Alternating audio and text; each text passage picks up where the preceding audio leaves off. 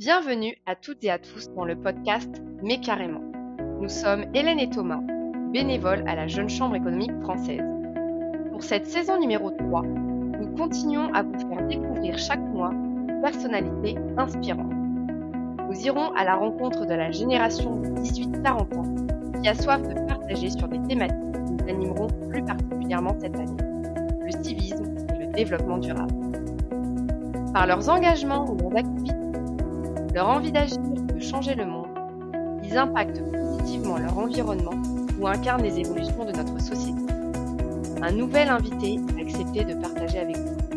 Alors, qui reçoit-on aujourd'hui? Pour cet épisode, nous recevons Laurence Maillard-Meignery, députée de la deuxième circonscription d'Ille-et-Vilaine.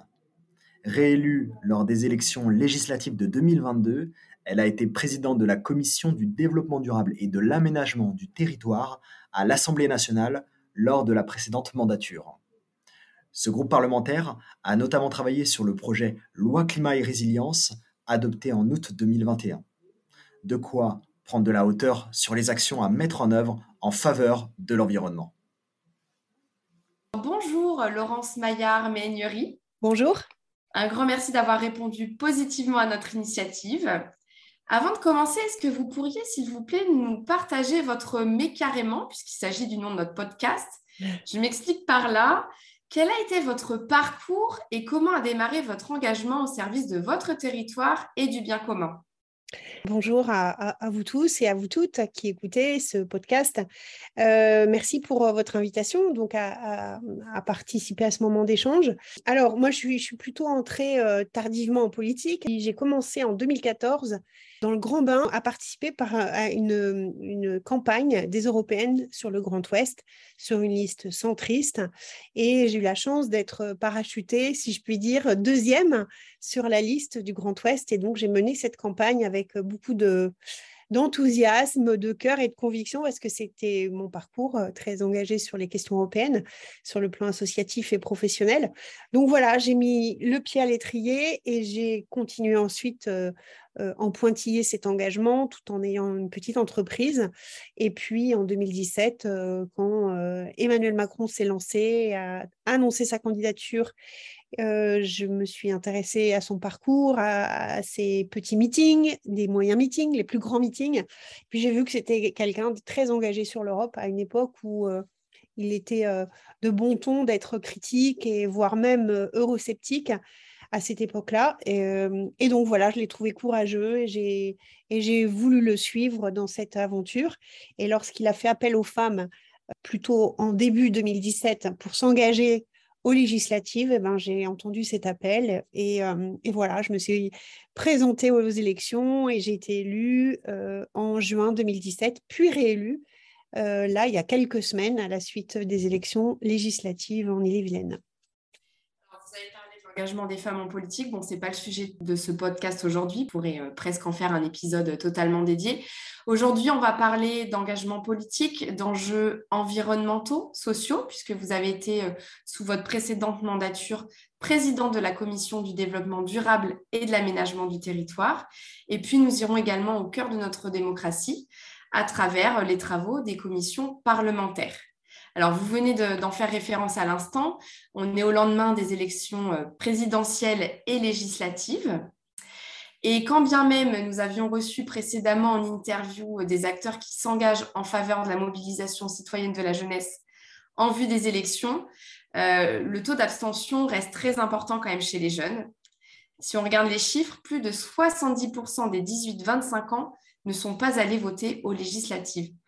Comment, vous, à votre niveau, vous pourriez expliquer ces chiffres? Est-ce que vous pensez que c'est du désamour, de l'apathie ou, au contraire, est-ce que c'est tout simplement une forme d'expression? Alors, c'est une question très intéressante et je crois qu'elle taraude tous les élus qui se présentent ou les personnes qui s'engagent et se présentent à une élection, bien entendu. Euh, c'est comment on arrive à mobiliser les électeurs. Comment on arrive à mobiliser les électeurs? Euh, jeunes, dans les tranches d'âge dont vous parlez, mais, mais aussi aux alentours de 30 ans, entre 30 et 40 ans, on voit bien que les électeurs et les électrices sont un peu plus difficiles à motiver. alors, il y a certainement beaucoup de raisons. moi, j'en vois quelques-unes, hein, parce que les jeunes aujourd'hui, si on parle des jeunes et peut-être moins de 30 ans, on va dire, sont, sont embrassent des causes.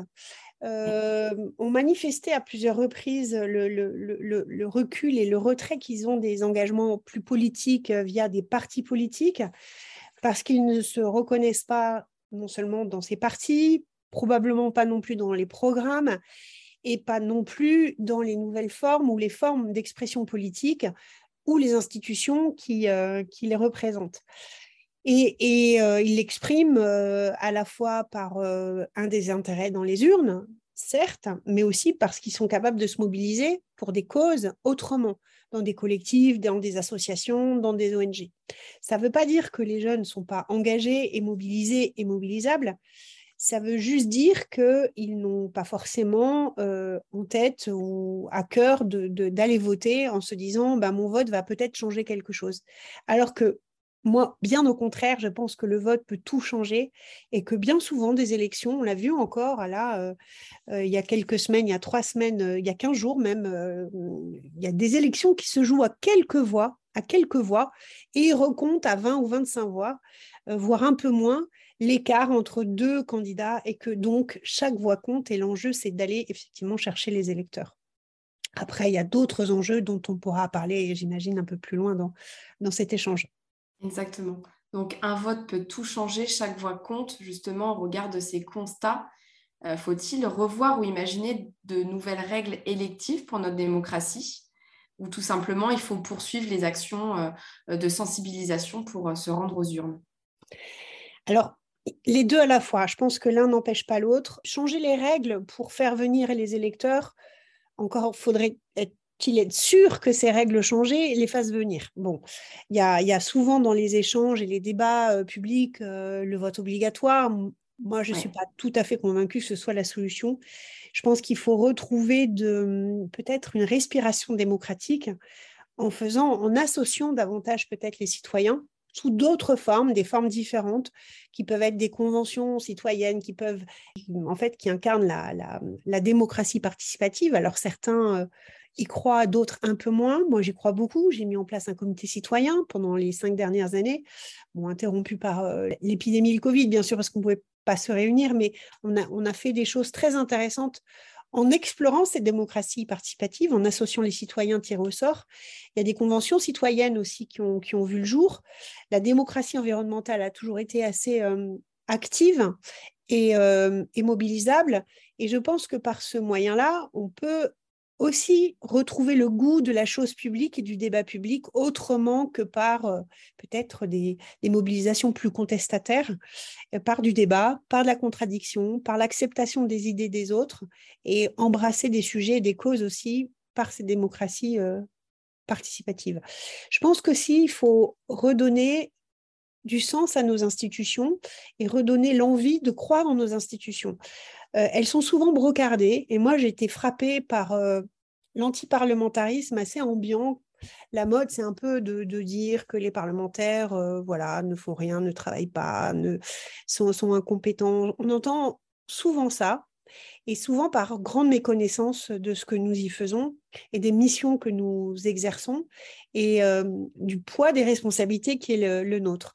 Et brocarder les institutions, ça conduit aussi à, déserter les urnes parce que quand on n'a pas de respect pour les institutions, ben pourquoi se déplacer un dimanche pour aller voter pour des représentants euh, qui finalement euh, nous représentent plus?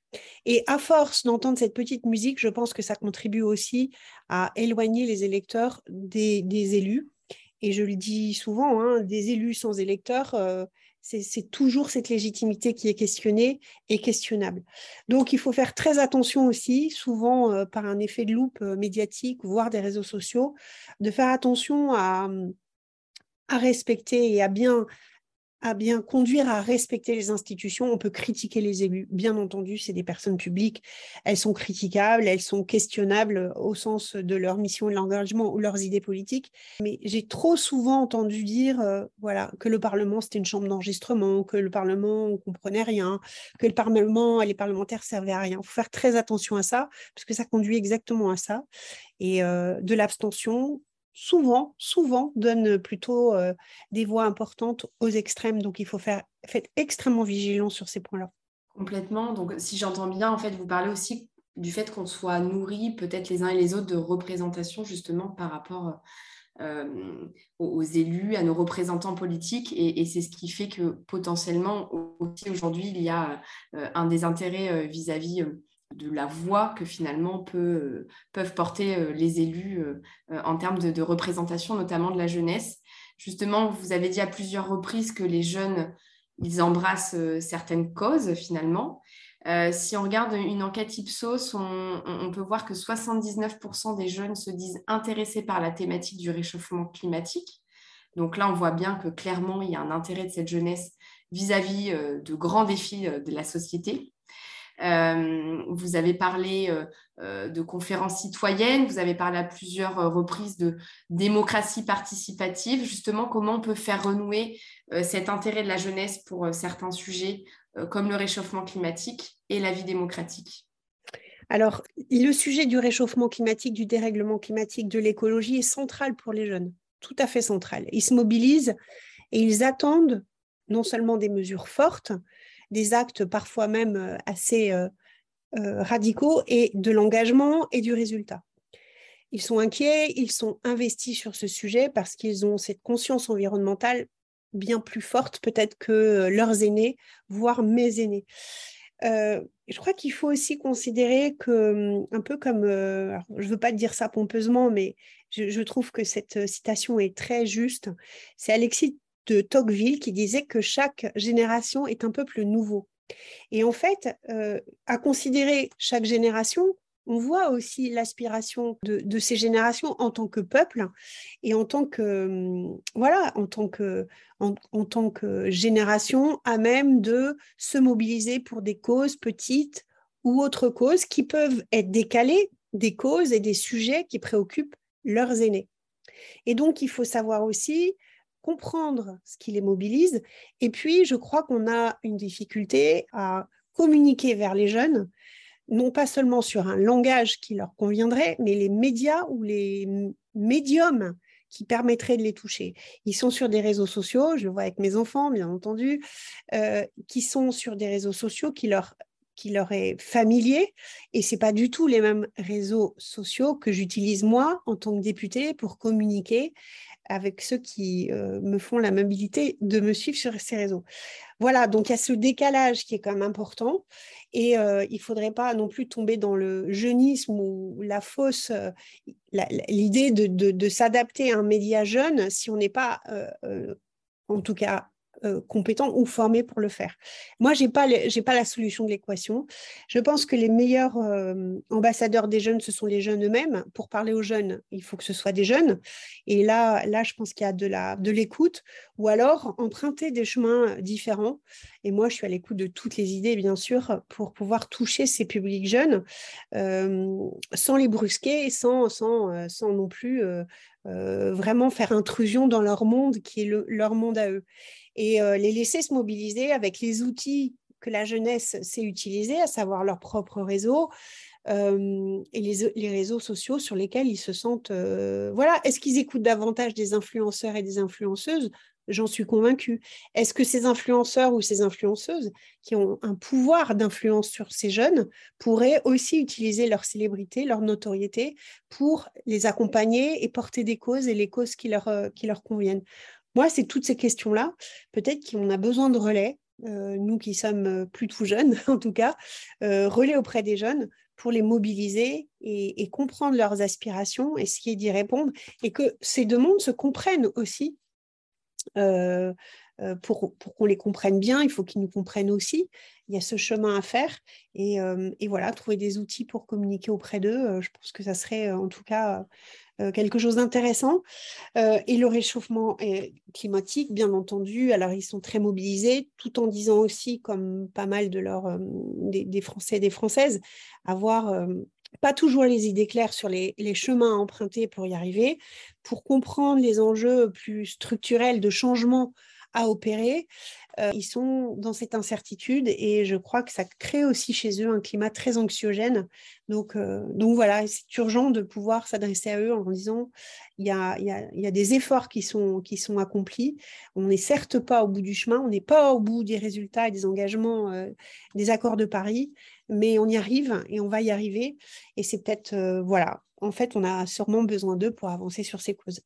Alors, vous parliez justement euh, de, relais qui peuvent toucher la jeunesse, vous parliez notamment des outils comme les réseaux sociaux. Donc là, on est plutôt euh, dans l'esprit, euh, voilà, nos représentants politiques qui vont vers la jeunesse. à l'inverse, est-ce que la jeunesse, vous, vous sollicite sur ces sujets en lien avec le climat? Voilà, est-ce que vous encouragez les jeunes à se rapprocher de leurs députés ou est-ce qu'ils peuvent se rapprocher d'autres élus de proximité? Finalement, euh, voilà, comment favoriser ce contact et cette connaissance mutuelle euh, euh, dont vous parliez à l'instant? Alors, les jeunes, ils, vont vers nous, ils nous interpellent. J'ai très souvent des interpellations sur les réseaux sociaux, bien sûr, mais pas plus tard que cette semaine. ils étaient présents, il y avait un petit collectif de jeunes présents aux abords de l'Assemblée nationale pour mobiliser les députés, venir échanger avec eux. Il y avait la semaine précédente un collectif de jeunes étudiants euh, ils ont organisé euh, un mini campus en fait pour dire aux, députés euh, nouvellement élus et puis à tous les autres venez nous voir. On a des scientifiques avec nous et ils vont vous expliquer, vous sensibiliser sur les enjeux du dérèglement climatique. Moi, j'ai trouvé que ces initiatives étaient très riches, intéressantes et, très constructives. Donc, ils le font. Ils le font, ils nous interpellent et ils ont trouvé les moyens de nous interpeller. Ça, ils ont parfaitement raison. Donc, euh, euh, moi, j'ai bon espoir que de toute façon, on, arrive pas forcément à se comprendre, parce que l'aspiration d'une génération qui a 20 ans aujourd'hui, euh, évidemment, par rapport à ma génération, on n'a pas connu les, mêmes parcours et, les mêmes, et les, mêmes, enjeux, les mêmes histoires, en fait. Mais eux, ils ont raison et c'est la, la, meilleure des causes. Alors, ils vont embrasser des causes et puis être des lanceurs d'alerte. Et je crois qu'ils se, ils se plaisent à être des lanceurs d'alerte euh, pas forcément de façon conformiste, pas forcément euh, dans les, façons dont nous, on s'attend à ce qu'ils le fassent, mais il faut les écouter et beaucoup respecter les messages qu'ils nous envoient, bien sûr. Donc, on n'arrive pas forcément à se comprendre, mais si j'entends bien, le dialogue n'est pas rompu, et donc ça, c'est forcément... Bien au contraire. très positif. Alors, si on va maintenant un petit peu plus sur euh, le côté euh, européen, euh, voilà, notamment au travers de, votre parcours, d'après vous, quelles sont les coalitions justement qui sont possibles entre les pays membres pour tirer les uns et les autres vers de meilleures pratiques en matière de développement durable, puisque c'est bien de ce sujet-là dont on parle depuis tout à l'heure? Et puis, quel rôle joue ou doit jouer l'Union européenne dans ce domaine? Alors l'Union européenne, elle a un rôle essentiel euh, à jouer. Elle le joue d'ailleurs depuis longtemps. Tout à l'heure, euh, je parlais de démocratie environnementale. C'est vraiment l'Europe, l'Union européenne, la Commission européenne qui a commencé, qui a mis en place il y a 30, 35 euh, ans, dans les années 90, les, premières obligations de consultation des populations, des habitants sur les sujets environnementaux avec les premières directives, notamment nitrate, sur la qualité de l'eau, il y a eu vraiment un effet très, très fort qui venait aussi de l'influence des pays plus, des pays du Nord sur une, culture de la démocratie participative et qui a insufflé cet air un peu nouveau venu de l'Europe et de ses institutions.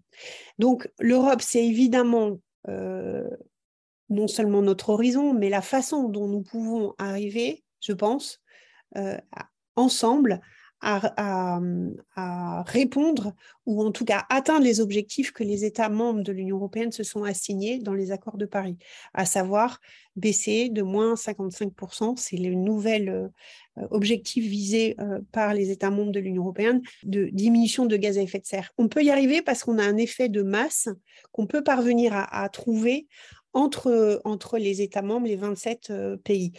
Parce qu'on a un pouvoir, l'Europe a un pouvoir normatif que un pays seul comme la France n'a pas. Un pouvoir normatif sur les normes, par exemple, de construction des véhicules euh, euh, automobiles, pour des normes qui correspondent à des véhicules beaucoup moins polluants, voire plus du tout polluants à terme. Des normes qui consistent aussi à, imposer à l'échelle des 27 pays, parce que c'est bien ça, tout un tas de, contraintes normatives, mais qui mettent tous les pays à égalité, même si la norme est une contrainte, elle est souvent mal reçue, mais en tout cas, c'est un chemin pour arriver à construire euh, un développement durable et soutenable dans différents domaines, que ce soit les transports, le bâtiment, les normes de construction des bâtiments, euh, les enjeux sociaux d'accompagnement. Il y a toute une série de mesures que l'Europe a adoptées avec trois, le paquet climat hein, dont on parle, ces derniers jours, avec des avancées extrêmement euh, significatives.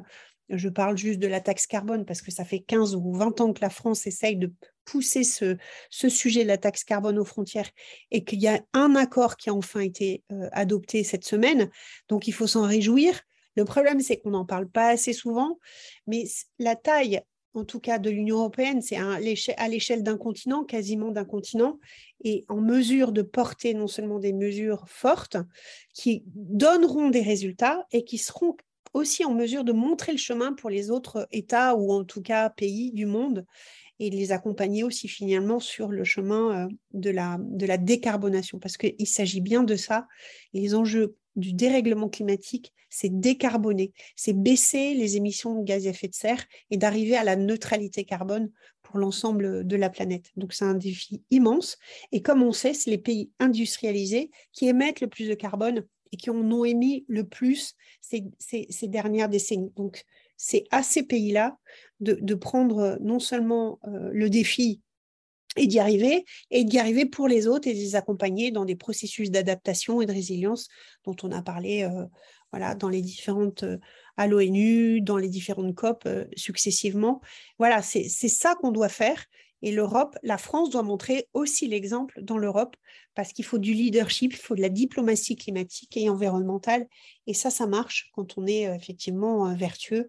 Ça marche pas quand on ne montre pas l'exemple et qu'on n'a pas des résultats à la hauteur des attentes qu'on imposerait aux autres. Alors la France doit montrer l'exemple. Vous disiez tout à l'heure que la jeunesse elle aime être lanceur d'alerte. Est-ce que cette jeunesse, elle passe à l'action et justement en déclinaison opérationnelle au niveau européen, comment on peut encourager la contribution citoyenne de la jeunesse sur ces sujets? Vous avez cité plein d'exemples, mais c'est vrai que ça, peut paraître aussi loin euh, finalement. Euh, euh, voilà, il y, a différents niveaux d'échelle sur lesquels on peut agir. Voilà, est-ce que ça parle réellement à la jeunesse de voilà, vous avez dit l'enjeu c'est de décarboner.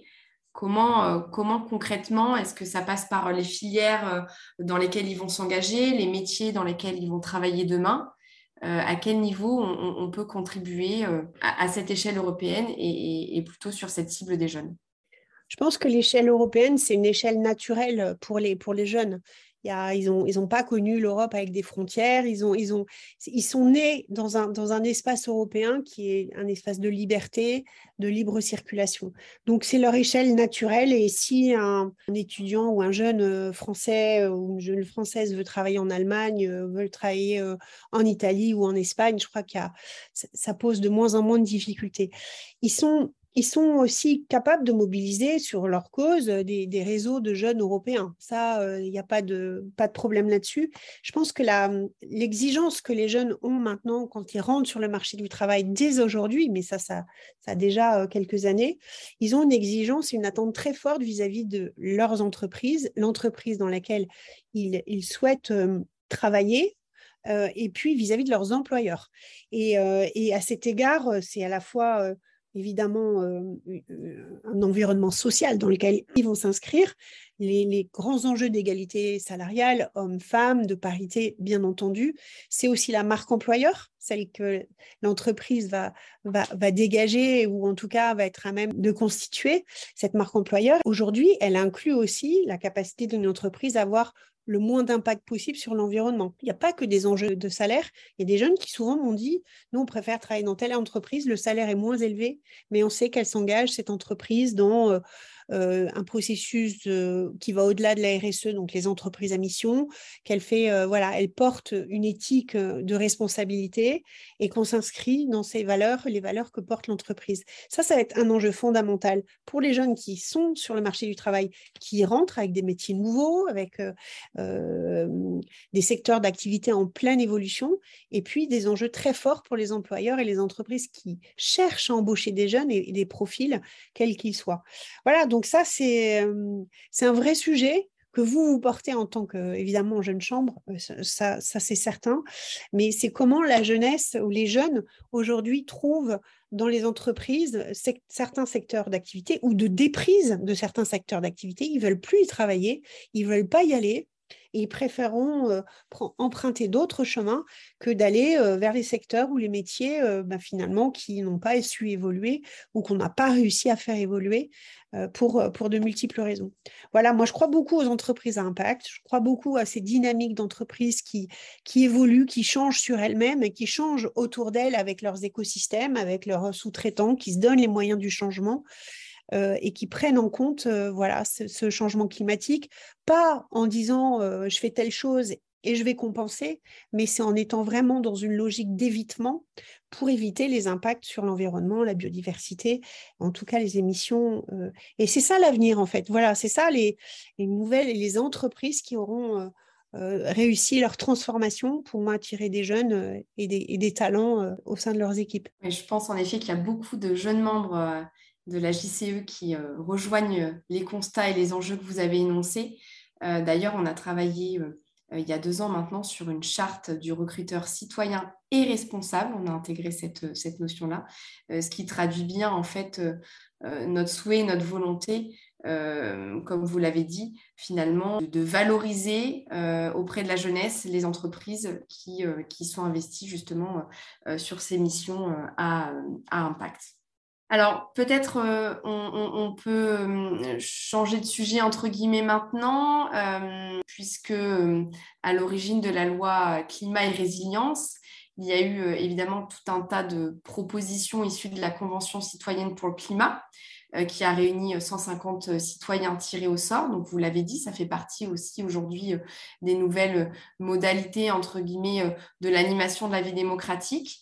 quelle a été la méthodologie de travail que votre groupe euh, parlementaire euh, en commission a euh, tout simplement employé pour, pour travailler sur ce projet de loi on a au préalable observé hein, les travaux de la Convention citoyenne sans intervenir. On a lu leurs conclusions. Certains d'entre nous, les parlementaires, avons pu avoir des échanges avec quelques membres de, cette convention citoyenne s'ils habitaient sur le territoire.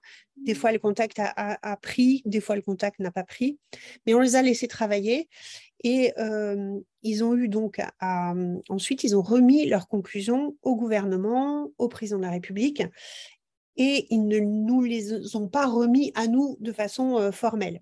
C'était l'exercice. Ils avaient une feuille de route, c'était euh, trouver les solutions pour que la France euh, voilà, entre dans cette transition bas carbone euh, et puis ne, pas rester sur ces sujets-là.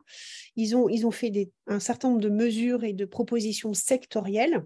Alors nous, quand on a eu connaissance de ces propositions, on, a, on, a, vu qu'on avait dans les dernières années du mandat, en tout cas, pris un certain nombre de mesures qui déjà rentraient ou répondaient à un certain nombre de leurs interpellations ou solutions qu'il proposait.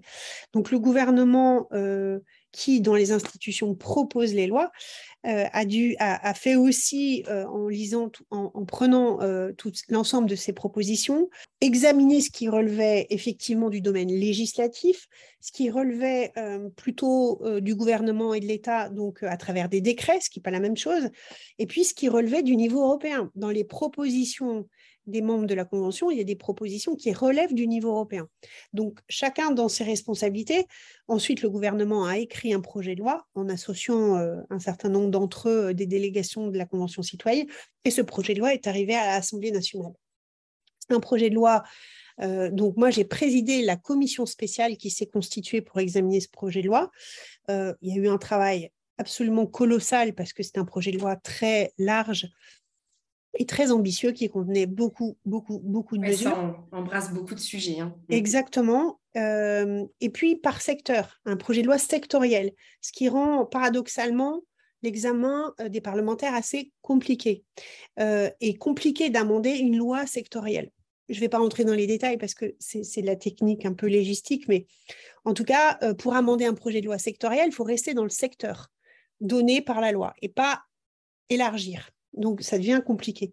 Ensuite, il y a eu des milliers et des milliers d'amendements et des, centaines d'heures d'examen du projet de loi parce que, euh, en fait, l'exercice démocratique a eu lieu. Le Parlement a été saisi d'un projet de loi et ce projet de loi, a été examiné par le parlementaire, à la fois de ceux qui voulaient qu'on aille plus loin euh, que ce qu'il y avait dans le projet de loi, d'autres qui voulaient en réduire la portée, et ça, on n'en parle pas assez, mais on a eu à faire face aussi à ces, euh, de boucliers, hein, en trouvant que les mesures étaient trop euh, coercitives, trop punitives, etc., euh, etc.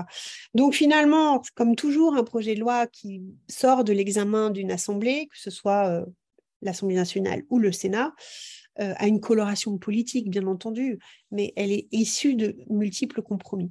Au bout du bout, on a des mesures quand même assez ambitieuses dont on relativement techniques, donc qui n'ont pas forcément euh, fait la une des journaux, euh, si ce n'est un peu dans l'incompréhension, mais on a pris des mesures très euh, ambitieuses sur l'artificialisation des sols, donc avec un objectif de zéro artificialisation nette qui est très très difficile à mettre en place. Et moi, j'en mesure tous les jours avec les élus locaux comment c'est difficile dans un territoire qui est très dynamique comme l'île et Vilaine de dire bah non, vous allez, ça va être un peu plus compliqué de construire, un peu plus compliqué d'avoir des lotissements comme on les faisait avant. Il va falloir réduire un petit peu la voilure sur le, foncier, passer de 1 à 2 étages. Enfin, c'est des contraintes difficiles. dans un pays de liberté, qui est un pays de liberté comme la France et puis où on aspire à la propriété. Des mesures, des contraintes difficiles aussi pour les métropoles qui vont être quasiment toutes obligées de mettre en place euh, d'ici quelques années des zones à faible émission de mobilité. Ça, c'est compliqué. Hein. Ça veut dire que dans certaines parties euh, ou des centres-villes ou des métropoles ou des agglomérations, vous allez devoir euh, de façon très drastique limiter les émissions, en tout cas de pollution, donc réduire le nombre de voitures, mais c'est aussi imposer des voitures moins polluantes pour circuler dans ces zones. Et ça, c'est compliqué à mettre en place. Bon, on a pris des mesures sur l'alimentation aussi, etc., etc., sur la publicité. C'est vrai que certains ont estimé que notre, cette loi-là était moins ambitieuse que, que, l'était la Convention citoyenne. Je pense qu'elle était quand même assez ambitieuse et qu'on en verra les résultats. En tout cas, pour les mesures sur le logement, la rénovation, l'interdiction de louer des passoires thermiques dans quelques années, ça arrive quasiment demain. Je pense que le jour où on rentrera dans le dur de ces, de ces mesures, on mesurera aussi euh, que ça va nous aider aussi à réduire de façon assez significative les émissions de gaz à effet de serre, même si bien sûr on peut toujours se dire qu'on aurait pu être plus ambitieux, mais c'est la démocratie qui a parlé, c'est la représentation nationale qui a pris euh, ses responsabilités. Voilà. Alors justement, vous parlez de mesure de l'impact. Comment concrètement on fait pour mesurer euh, les différentes mesures de cette loi. Enfin, j'imagine que ce n'est pas évident. Comment ça se retraduit? Euh, Est-ce qu'il y a des bilans intermédiaires? Euh, Voilà, comment on rend compte à la fin et qu'on se dit bah, finalement, on était quand même sur un projet ambitieux parce qu'on a atteint nos objectifs ou pas? Et si pas, pourquoi quoi? Alors ça, c'est un enjeu absolument majeur. Vous, vous soulignez, c'est un j'ai porté peu d'amendements dans l'examen de ce projet de loi, mais j'en ai porté euh, avec euh, deux ou trois collègues. Un chapitre entier ajouté à cette loi qui en contenait cinq, un sixième chapitre sur l'évaluation de la loi, de cette loi climat, parce que on a quand même à beaucoup de moments dans, dans, les discussions qui ont été très longues sur cette loi, été quand même dans l'incapacité de dire quelle serait la portée de telles mesures on pense que limiter la publicité des véhicules polluants, on pense que c'est une mesure qui peut avoir un impact. Mais est-ce qu'on est sûr que cette mesure aura véritablement un impact, un impact direct ou indirect, et lequel? Et donc, on a, dans cette loi, il n'y avait rien qui était prévu sur l'évaluation de cette loi. Donc, on a mis un sixième chapitre en disant, nous, on veut que cette loi, soit évaluée, qu'elle soit évaluée dans le processus de mise en œuvre de la loi, et qu'on veut que des spécialistes comme les, experts du Haut Conseil pour le climat viennent aider les spécialistes de l'évaluation, qui sont à la Cour des comptes, et que cette loi, elle soit évaluée dans, ce chemin euh, euh, et les années qui, définissent des échéances de cette loi-là. C'est un peu décevant parce que pour le moment, l'État, le gouvernement n'a rien, euh, pas avancé du tout sur les mesures qu'on avait, en tout cas, votées dans la loi. On compte bien reprendre notre notre, étendard là, puisque la nouvelle législature arrive, parce qu'on sait qu'on a, on a appris suite à un rapport du Sénat que la loi climat résilience, elle était mise en œuvre qu'à 10%, ce qui est très faible, très peu. Donc, il va falloir qu'on soit aussi dans le rôle qui est le nôtre de parlementaire, c'est le contrôle de l'action du gouvernement, mais c'est aussi évaluer les lois, évaluer le contrôle et la mise en place des lois. Donc, vous voyez, euh, on a beau voter des choses, bien souvent, après, il faut aller batailler pour que euh, ces lois ben, soient appliquées avec des décrets dont on a parlé et mis en œuvre ensuite euh, de façon, euh, de façon très précise. Donc, on a à mener dès, les premiers mois, je pense, de cette nouvelle législature, une mission de contrôle d'évaluation de la loi climat-résilience qu'on n'a pas pu faire puisque s'achevaient les travaux parlementaires en, février dernier. Il faut le faire absolument et pointer là où euh, effectivement les mesures auraient dû être prises n'ont pas été prises. Voilà, et puis je crois aussi que euh, l'enjeu de planifier la transition écologique est majeur. On était un certain nombre à défendre euh, et à promouvoir l'idée de, de se donner non seulement une perspective, mais un échéancier très précis. Et je compte, on, espère que le gouvernement mettra ça en place très rapidement, une fois que le gouvernement formé, et on travaillera autour de tout ça. On l'espère aussi. Vous, parliez de la mission de contrôle et d'évaluation, euh, évidemment qui prend un certain nombre euh, de projets et de déclinaisons. Mais par exemple, il y a des initiatives qui sont portées, euh, si je prends l'exemple de la Jeune Chambre économique qui a fait le Serious Game Captain ODD pour promouvoir la responsabilité sociétale des entreprises dans les organisations, ou d'autres jeunes chambres économiques locales qui imaginent des solutions pour protéger et développer la biodiversité dans les villes rurales et urbaines, par exemple. Euh, qui mènent des actions sur la gestion du des déchets ou sur euh, le fait de mieux consommer. Est-ce que toutes ces initiatives qui sont finalement très éparses, très locales, euh, vous arrivez également à, les suivre, à les mettre en valeur et potentiellement à leur donner du corps en favorisant leur essaimage ou, des choses comme ça Est-ce que ça, peut partir, entre guillemets, aussi bah, du bas de l'échelle des territoires? Alors évidemment, c'est, et je m'en veux de ne pas l'avoir dit plus tôt, évidemment que tout ne passe pas par la loi, et, si c'était le cas, euh, ça saurait en fait, bien entendu. Mais, mais tous les, territoires sont déjà très mobilisés, à la fois les réseaux dont vous parlez, vous-même, euh, les initiatives prises par les collectivités locales, euh, les plans climat, air, énergie, climat des collectivités, euh, les schémas qui sont euh, élaborés à l'échelle des régions, les communes ont engagé des démarches, les entreprises sont très engagées, les, syndicats aussi poussent à des évolutions localement, évidemment que les changements viennent des territoires, évidemment, parce que tout ça ne peut pas venir d'en haut.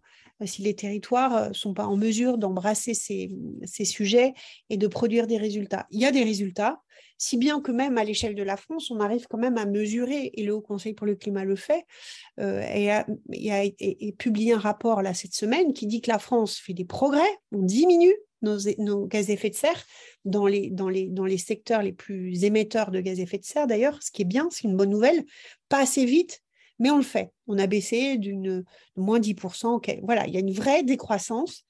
Et, ça, on le doit euh, pas aux mesures d'en haut, on le doit parce que progressivement, chaque petit pas compte, les pas de chaque individu, mais c'est aussi les pas que, que, réalisent les entreprises entre elles individuellement.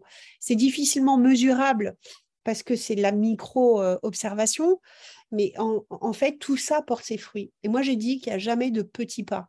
Il y a des pas, petits ou grands, mais que tout ça contribue à, avancer et, à, nous, rendre beaucoup plus vertueux, en tout cas sur, sur les objectifs à atteindre.